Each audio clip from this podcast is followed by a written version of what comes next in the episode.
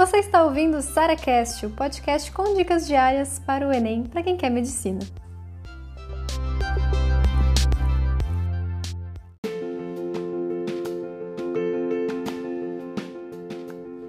Como ter foco e disciplina?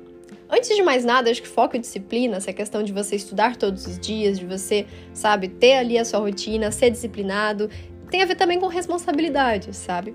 Então, eu vou dar um exemplo bobo, assim, de um, sei lá, uma pessoa que trabalha em algum lugar, ela não pode simplesmente matar o emprego ou não ir porque ela não tá afim, porque ela não tá motivada. Ela tem que ir, porque ela tem essa responsabilidade, sabe? Porque o chefe dela vai reclamar se ela simplesmente desaparecer e não, não der ali a importância para esse trabalho.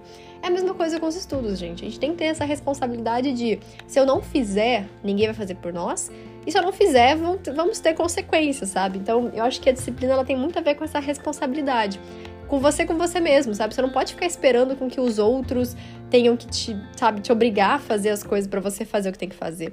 Então, acho que a primeira coisa é isso: você se responsabilizar, você se comprometer com o seu estudo e falar, eu preciso fazer. Não importa se estou motivado, se eu não estou motivado, aquilo tem que acontecer.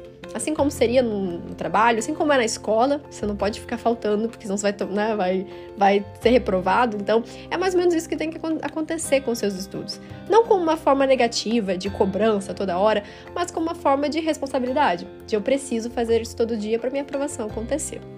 Claro que a gente tem previsto, claro que a gente tem dias bons e ruins, mas eu acho que a disciplina vem muito disso, de você inserir na sua rotina com essa responsabilidade e ao mesmo tempo de você ter aquela sensação de que isso faz parte de você e que não existe a outra opção de não estudar, sabe? Então, uma coisa que eu gosto muito é não esperar o dia perfeito, a condição perfeita, a motivação chegar. Eu simplesmente todo dia eu sento no meu, no meu cantinho e vou estudar, nem que seja um pouco, nem que seja muito também. Tem dia que eu me empolgo e a gente estuda pra caramba.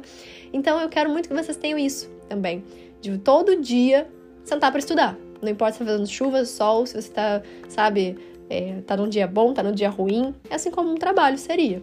Você tem que ter essa responsabilidade de todos os dias fazer acontecer.